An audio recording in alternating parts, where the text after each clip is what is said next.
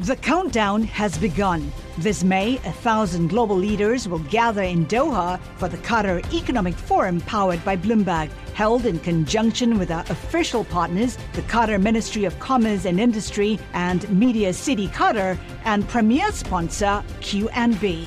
Join heads of state, influential ministers, and leading CEOs to make new connections and gain unique insights. Learn more at QatarEconomicForum.com.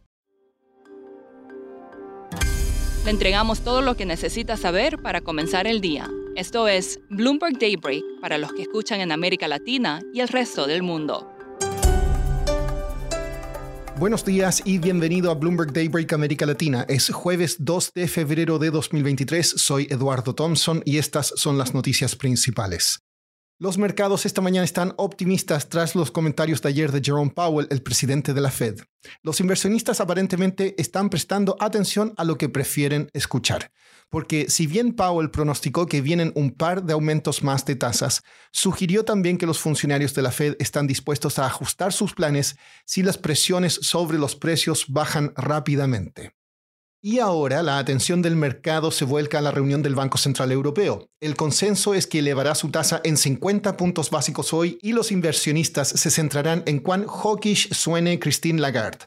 Más temprano hoy, el Banco de Inglaterra elevó su tasa de interés en 50 puntos básicos en línea con las expectativas. En noticias corporativas, las acciones de Meta suben más de un 20% tras informar resultados que superaron las estimaciones y luego que su CEO, Mark Zuckerberg, prometiera un foco en controlar costos y mejorar eficiencias.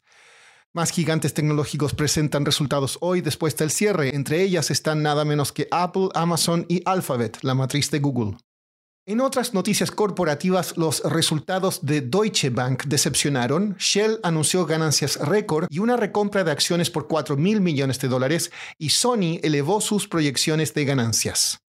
Rusia intensificó los bombardeos aéreos y ataques con misiles en Ucrania a medida que se acerca el primer aniversario de la invasión, dijo el presidente Volodymyr Zelensky.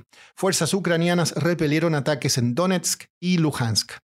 Y siguen los problemas para el multimillonario indio Gautam Adani. El valor de mercado de sus empresas ha caído en más de 108 mil millones de dólares en la última semana, tras un reporte de Hindenburg Research que la acusa de fraude. Adani canceló planes de vender más acciones y Citigroup dijo que no aceptará sus bonos como colateral para préstamos. Pasando a América Latina, el Banco Central de Brasil mantuvo su tasa Selic en 13,75% y expresó su preocupación por los costos de controlar las crecientes expectativas inflacionarias. En su comunicado, el banco dijo que considerará mantener las tasas estables por un periodo de tiempo más largo. Según fuentes, Grupo México está negociando financiamiento para respaldar una oferta de más de 7 mil millones de dólares por Banamex. El conglomerado dirigido por el magnate minero Germán Larrea estaría en conversaciones con bancos como Barclays y HSBC.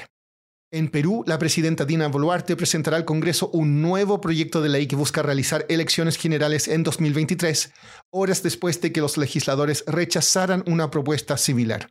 Para entender más de esta situación, hablé ayer con Marcelo Rocha Brun, jefe de la oficina de Bloomberg News en Lima.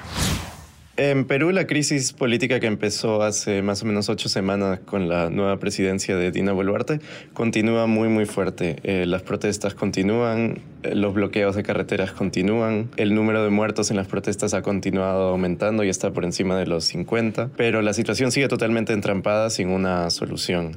El Congreso no ha confirmado una fecha para nuevas elecciones. La presidenta Boluarte ha pedido que las elecciones sean en el 2023, lo cual es un poco más rápido que su propuesta inicial del 2024, pero no ha habido ningún movimiento en el Congreso que confirme esa posición y más bien ahora hay un poco más de incertidumbre de cuándo van a ser las siguientes elecciones. Marcelo, ¿qué argumentos tienen los congresistas que se oponen a adelantar las elecciones? Quienes no quieren adelantar las elecciones en realidad es un, es, un grupo pequeño, depende, más depende de si lo quieren en el 2023, en el 2024 y bajo qué condiciones. Esas condiciones son ciertas reformas políticas a cómo se, se manejan las elecciones, por un lado, y por el otro lado, si debe debería haber, que esta es una, una, propuesta de la izquierda, si debería haber una asamblea constituyente que, que reescriba la constitución. ¿Y qué dicen los analistas? ¿Cuál sería la mejor salida para Dina Boluarte?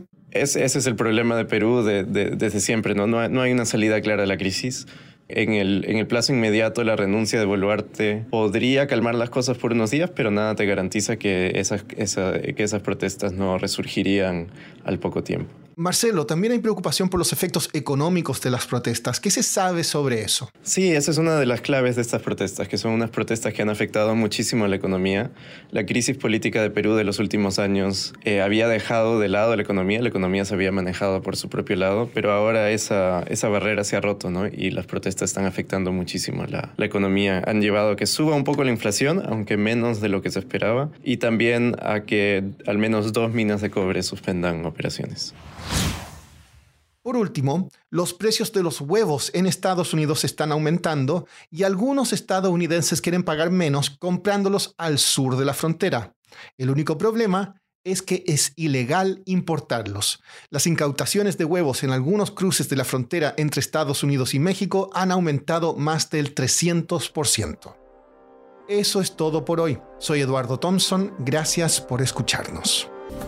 Para conocer todas las noticias que necesita para comenzar el día, revise Daybreak en la app Bloomberg Professional, donde puede personalizar las noticias que desee recibir.